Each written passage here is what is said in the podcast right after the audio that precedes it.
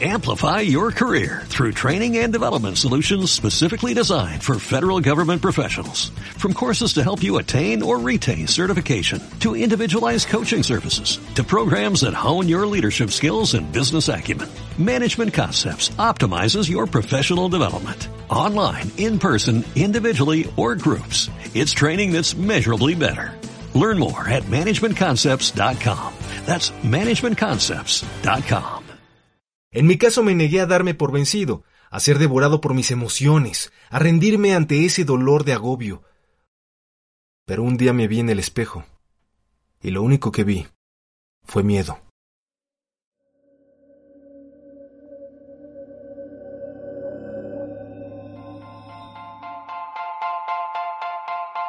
Saca la mejor versión de ti. Construye tu realidad descubriendo de lo que eres capaz. Durante los siguientes minutos, escucha, escúchate. ¿Cómo? Aprender a vivir. Equilibrio, paz, armonía, respeto, sabiduría, dignidad, conciencia. Plenamente, con Rod González.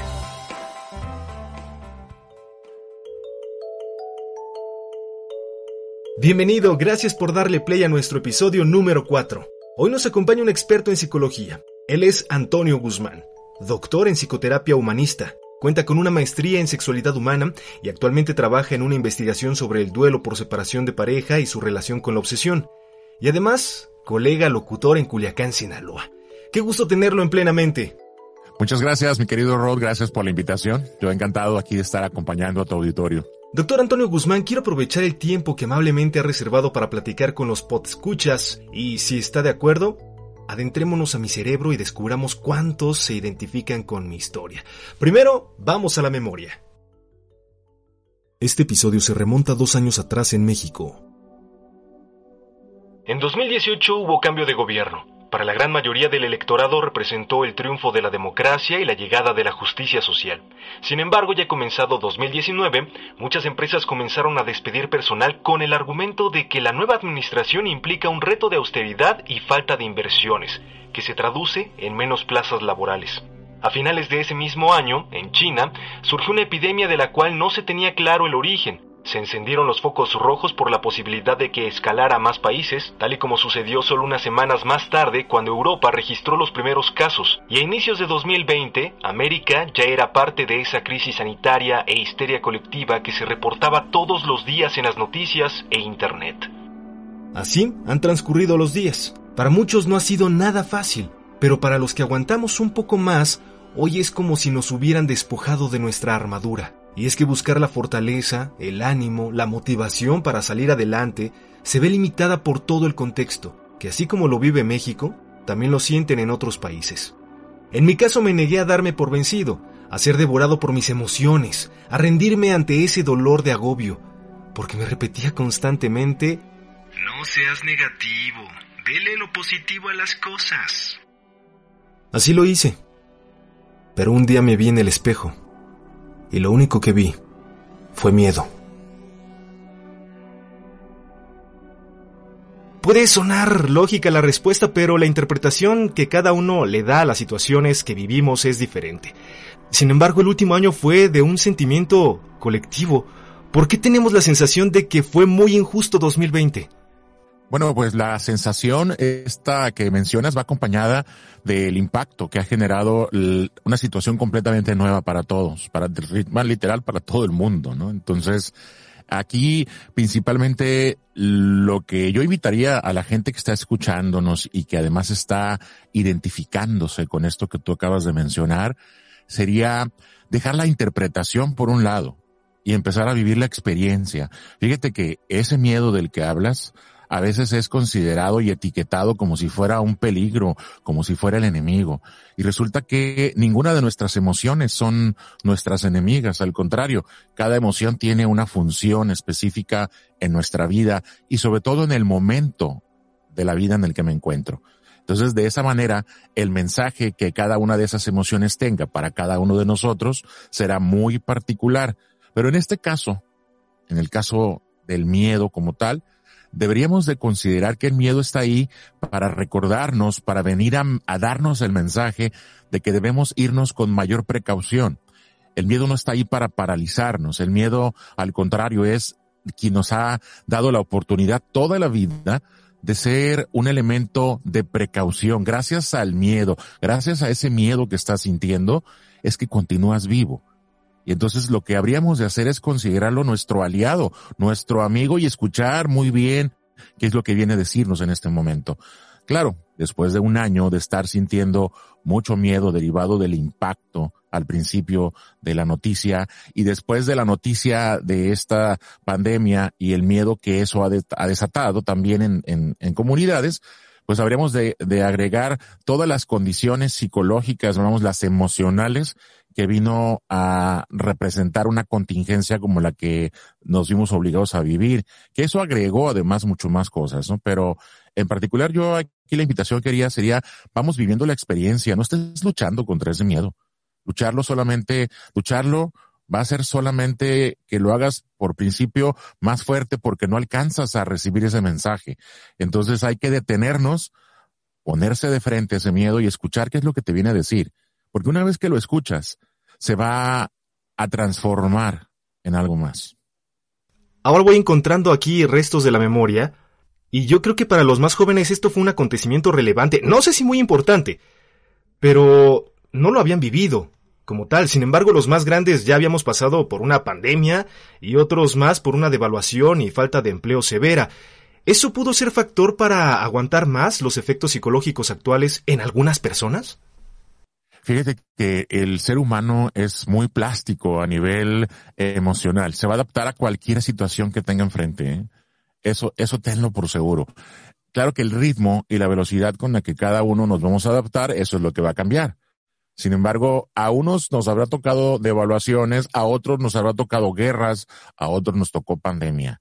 Sí, y estos son retos ante los que nos tendríamos que eh, adaptar a la flexibilidad. Es decir, si nosotros somos flexibles a una realidad que está ahí y que no va a cambiar porque yo quiera, sino que soy yo el que se adapta a esa realidad, la situación va a ser de mucho más crecimiento y sobre todo en la adaptabilidad, tú sabes que van a sobrevivir siempre quien mayor se adapta a una realidad que a veces puede ser muy dura, sí, o a veces inclusive puede ser tan cómoda que también puede provocar las mismas situaciones, sí. Es, es decir, siempre hay posibilidades de adaptarnos, siempre hay posibilidades de salir adelante ante cualquier situación. La humanidad se ha presentado ante situaciones que a veces no consideraríamos de sobrevivencia y sin embargo aquí seguimos, ¿no? Y seguimos siempre además creciendo y siendo mejores seres humanos.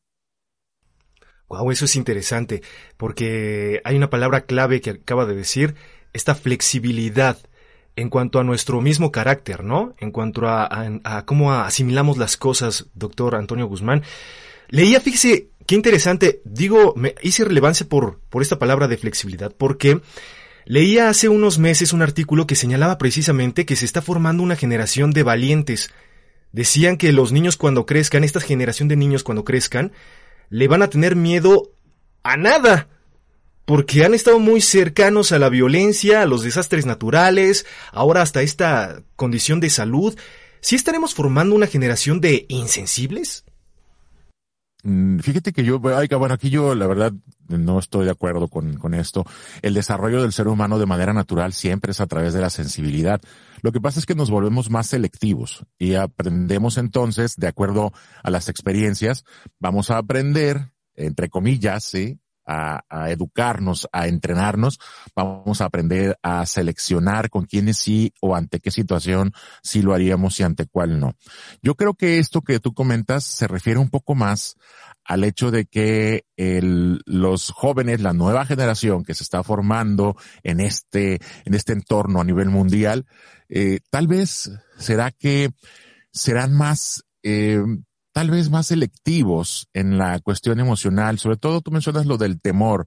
No es que no le vayan a temer, temer a nada. Es muy probable que el temor se vaya generando más hacia la propia expresión de las emociones, por ejemplo. O sea, tal vez no le van a tener miedo a, a las, a las infecciones o enfermedades como lo estamos viviendo en este momento porque se están adaptando. Tal vez no le van a tener miedo a lanzarse a algunas experiencias hacia lo exterior porque estuvieron mucho tiempo encerrados, pero es muy posible que entonces el miedo lo estén desarrollando en otras áreas de su vida, probablemente a la, a la expresión más, más afectiva como nosotros lo hemos hecho, porque ellos han estado formándose en no toques a esta persona, no te acerques tanto, y entonces habrá más miedos ahora a la propia expresión emocional, pero definitivamente los miedos son parte de la vida. Lo que pasa es que este grupo de emociones, vamos, todas las emociones son iguales, ¿no? Desde la idea en la que la alegría, la, la tristeza, el dolor, el miedo, el, el, el, el, asco, vamos, todo este grupo, todo este grupo de emociones tienen la misma categoría. Lo que pasa es que algunas son más populares que otras. La gente de repente no se siente muy cómoda diciéndole al mundo lo enojado que está o lo triste que está, pero sí se sienten muy cómodos diciendo lo alegre que me siento, ¿no? Entonces, la alegría es más popular que la tristeza, sin embargo, las dos tienen una función específica en la vida y, es prácticamente similar. Nos están dando un mensaje para hacer ajustes. Ay, es cierto. Les voy a decir por qué, porque hay una generación a la cual la formaron muy rudamente y decían que la letra con sangre entraba. Y desde ahí fuimos formándonos ahora después generación con generación, porque a final de cuentas, doctor, no sé, usted corrobóreme esta información, pero lo fuimos heredando, ¿no? Y la cuestión de no saber expresar nuestras emociones, que es tan fundamental, con el paso del tiempo se ha vuelto casi, híjole, no sé si imposible, pero cuesta bastante trabajo. Tanto así que ya no utilizamos las palabras. Tanto así que hay emoticones ahora y con una carita con unos corazoncitos como ojos, otros con un corazón palpitante, vamos expresando lo que sentimos, pero no somos capaces de externarlo como tal. Fíjate que esto va sucediendo con la forma en la que nos vamos adaptando también las generaciones mayores a las, a las generaciones más jóvenes, porque estamos pretendiendo que se comuniquen como nosotros eh, lo, lo, sabemos hacer. Y eso pues no va a suceder, porque cada generación tendrá su propia necesidad de mostrarse joven, atractiva, una forma de independizarse de la generación anterior es hacer las cosas diferentes. El ejemplo está en los bailes, por ejemplo. Si los bailes de una persona de 30, que son los millennials, por ejemplo, no se parecen a los, a la forma en la que bailan los, los centennials, sí, que son los de ya los de 18 y tanto, porque simple y sencillamente en esta experiencia natural de cualquier persona necesitaremos dejar muy claro que nuestra juventud ¿sí? Se encarga de diferenciarse de los mayores. Y esto mismo pasa con la forma de comunicación. Fíjate que me ha tocado a mí casos, yo atiendo en consulta en línea a, a, la mayor parte de mi gente son, son jóvenes de 18 a, a 28, ¿no? Pero cuando trato con jóvenes de 18, el, tra el trato en frente a frente a veces eh, es un poco difícil de, expres en la expresión. Y resulta que a veces mm, terminamos la sesión y por WhatsApp me cuentan más cosas, sí, a través de, de, de emoticons o a, través de, de, de, lo que se te antoje, pues de las formas de comunicación, que lo que hacían de frente a frente. Y es, esto significa no que sea una generación más cerrada en la expresión. Lo que pasa es que ellos eligen estas formas en las que se sienten más cómodos, ¿no? Y entonces, damos, te pongo ese ejemplo, ¿no? Con la idea de entender que eh, lo que nosotros necesitamos hacer es adaptarnos a esas formas de comunicación actual, no al revés, ¿eh? que es lo que luego estamos presionando, ¿no? Que queremos que los jóvenes de 18 o de 15 se comuniquen como nosotros porque lo que nosotros es lo correcto. Pues no, no es tanto así, digo, aunque sea una verdad hablando de lo que es correcto y lo que no, este, lo interesante es saber que estos jóvenes son los que están necesitando estos, estas formas de comunicación y son ellos los que nos van a, a, generar un proceso más adelante de cómo sería determinado lo que entonces es lo normal, la norma, pues. Entonces, yo invitaría a la gente que nos está escuchando, que es de generación X o es de, o es de los baby boomers, pues que nos vayamos adaptando a estas formas de comunicación, porque en realidad de eso se trata, de adaptarnos a lo que los jóvenes están buscando o están utilizando para comunicarse, porque de otra manera no va a haber forma de que nos conectemos y siempre es importante estar ahí para conectarnos. Claro, y es que además, eh, pues existe como esta parte de estar polarizados desde siempre, ¿no? Qué es lo bueno, qué es lo malo, pero a fin de cuentas es una cuestión de concepciones que, que ya lo mencionábamos al principio, es la interpretación que cada uno le da, la interpretación o concepción que también tiene del bien y del mal. Y por ejemplo, en este caso, pues somos como muy cerrados. Y qué bueno que, que lo menciona para justo agarrar esta flexibilidad ser un poco más accesibles a estas formas de comunicación, porque a fin de cuentas, no sé ustedes, pero están escuchando un podcast. Seguramente ustedes dirían, no, eso no es para mí. Lo mío es la radio. ¿No? Sí. Fíjate que eh, agregando un poco a esta idea de lo, de lo cerrado, yo le, le cambiaría un poco más a la rigidez, porque todos, todos tenemos eh, en algún momento eh, la ejecución de la rigidez como medio de protección, ¿no? Un escudo siempre es rígido, una armadura es rígida. Y entonces la aplicación de la flexibilidad siempre va a permitir que yo esté buscando la forma de adaptarme. Te repetí hace un momento la adaptarme a esta realidad. El hecho de que esta generación se esté se esté formando en protecciones sobre la forma en la que en la que se expresa no significa que va a ser así siempre. Sí, lo importante es saber que cada uno de nosotros tiene una forma muy particular de salir adelante en el tiempo que lo necesite y que la forma de expresión que estoy teniendo en este momento es la que necesito. Hay que confiar también en nosotros, en la propia intuición. Cuando una persona está teniendo alguna reserva en la comunicación o en la expresión emocional, es porque eso es lo que necesita en el momento. Habríamos de ser pacientes hasta con nosotros mismos y comprender, tratar de entender cuál es la necesidad que yo tengo, la necesidad que me está llevando a que esta sea la forma de expresión que, que yo, que yo estoy manifestando y que una vez que descubra esa necesidad es muy posible que pueda encontrar algún otros, otros canales para satisfacer esa necesidad sin que yo tenga que tomar el camino más duro, más rígido, pues, sino usar uno tal vez un poco más flexible. Por eso siempre hay, siempre hay posibilidad, ¿eh, Rod? Siempre hay esperanza. Eso siempre lo he considerado. Todos tenemos un potencial enorme para ser mejor persona de lo que fuimos ayer, siempre y cuando nos consideremos a nosotros mismos como nuestra propia referencia, no al otro, no a los otros, sino a nosotros mismos.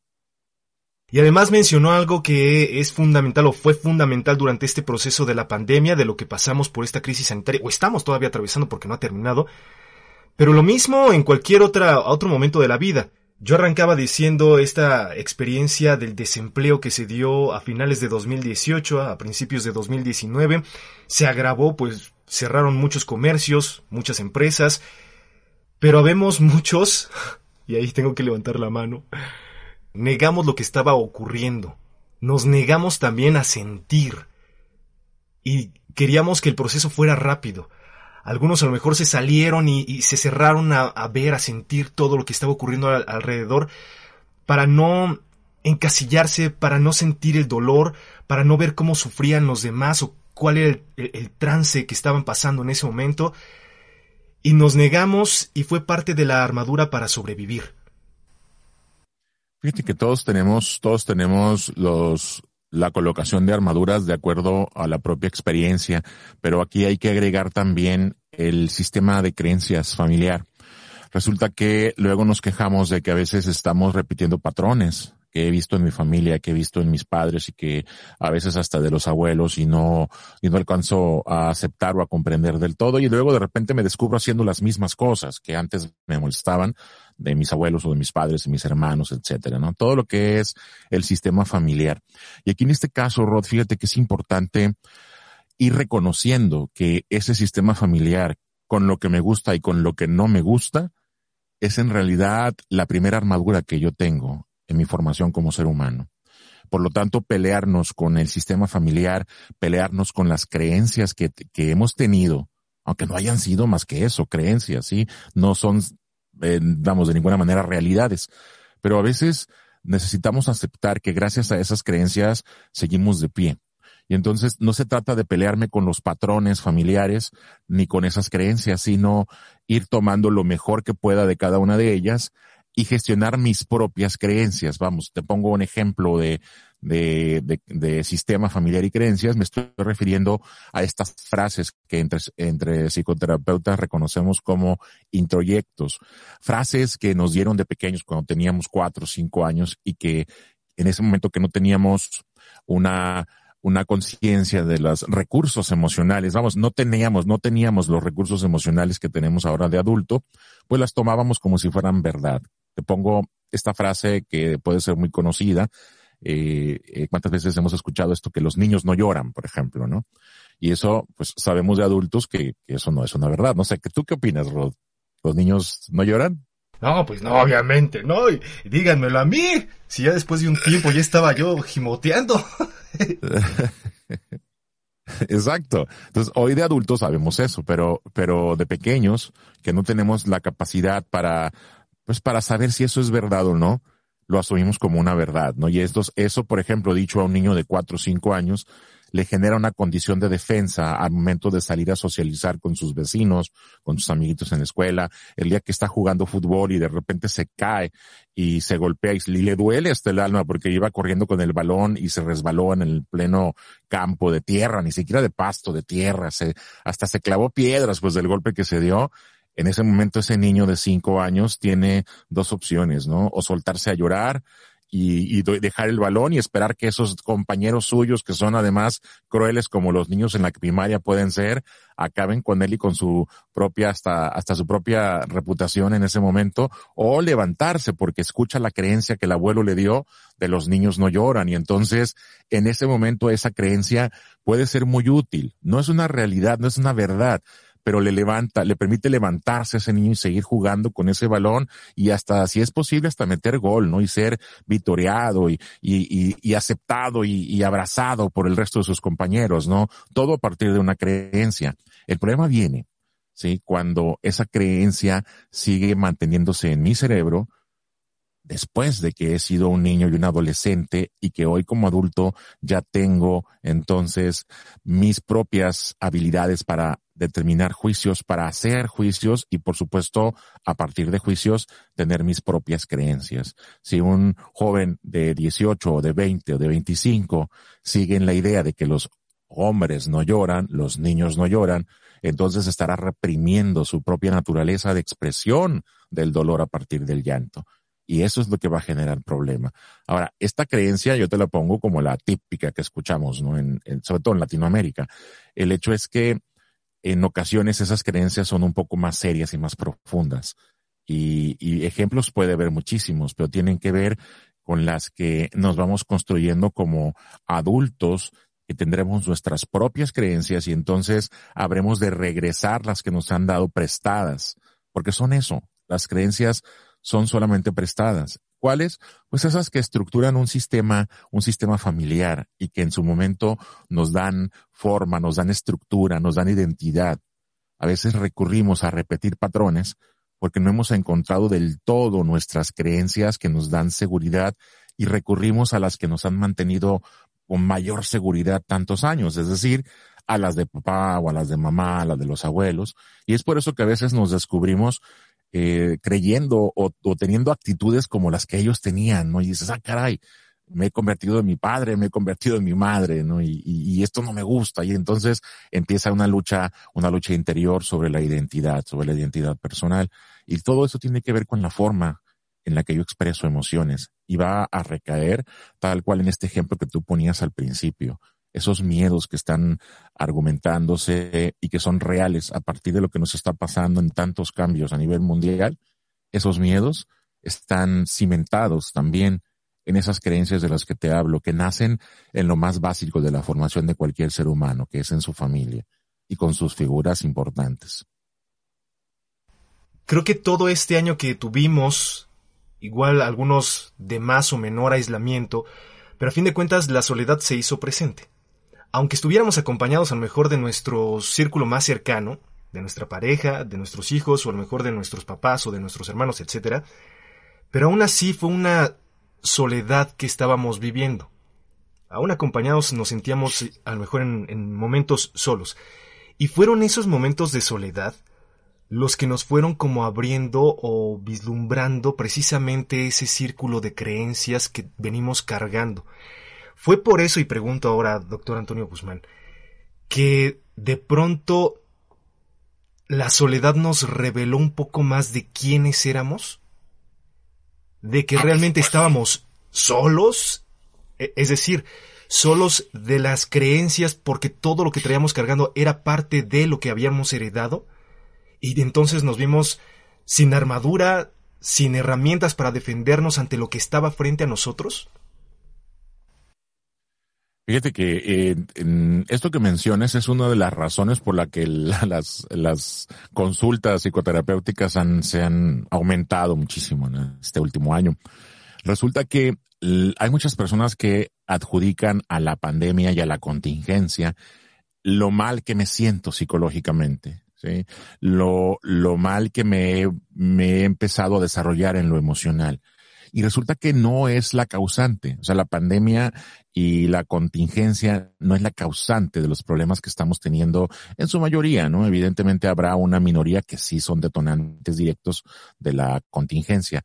Lo que pasa es que la contingencia en particular, sí, agregada con esta sensación de pandemia, fue acelerando, catalizó vamos, potenció lo que en algún momento ya venía sucediendo conmigo. Y que a partir del encierro, justo tal como lo acabas de comentar, entonces he tenido la oportunidad de alcanzar a escucharme, de verme, de voltear a mí porque de repente ya no había nada más que ver, ya no podía yo salir como lo hacía antes y entonces no me quedaba más que escucharme. Y cuando me escucho a veces descubro mis propios gritos, unos gritos desesperados internos que me están pidiendo que haga cambios, que haga ajustes, pero que me da miedo hacer y que entonces probablemente a veces por esa razón no los hago y me mantengo haciendo lo mismo y lo mismo hasta que esto se convierte en una crisis emocional.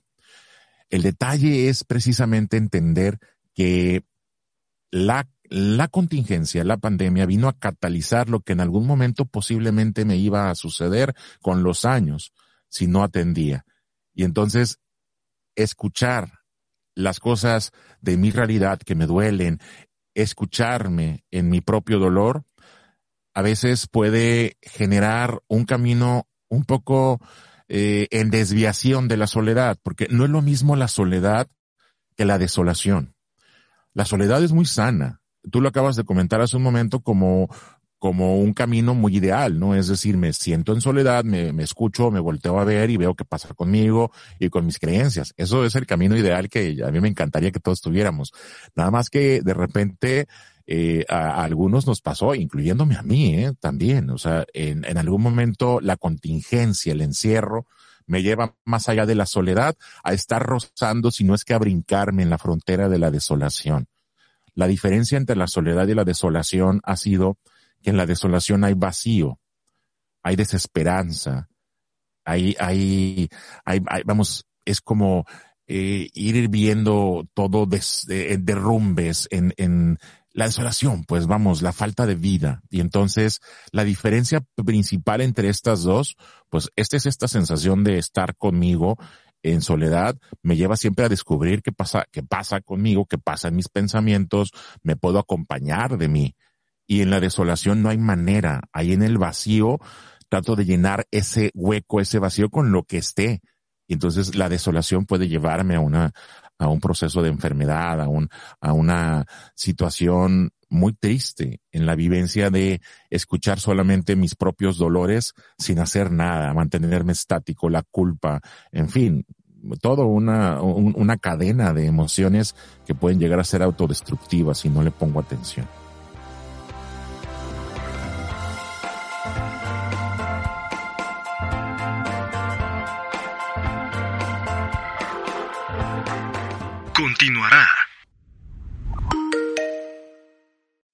Amplify your career through training and development solutions specifically designed for federal government professionals. From courses to help you attain or retain certification, to individualized coaching services, to programs that hone your leadership skills and business acumen, Management Concepts optimizes your professional development. Online, in person, individually, or groups. It's training that's measurably better.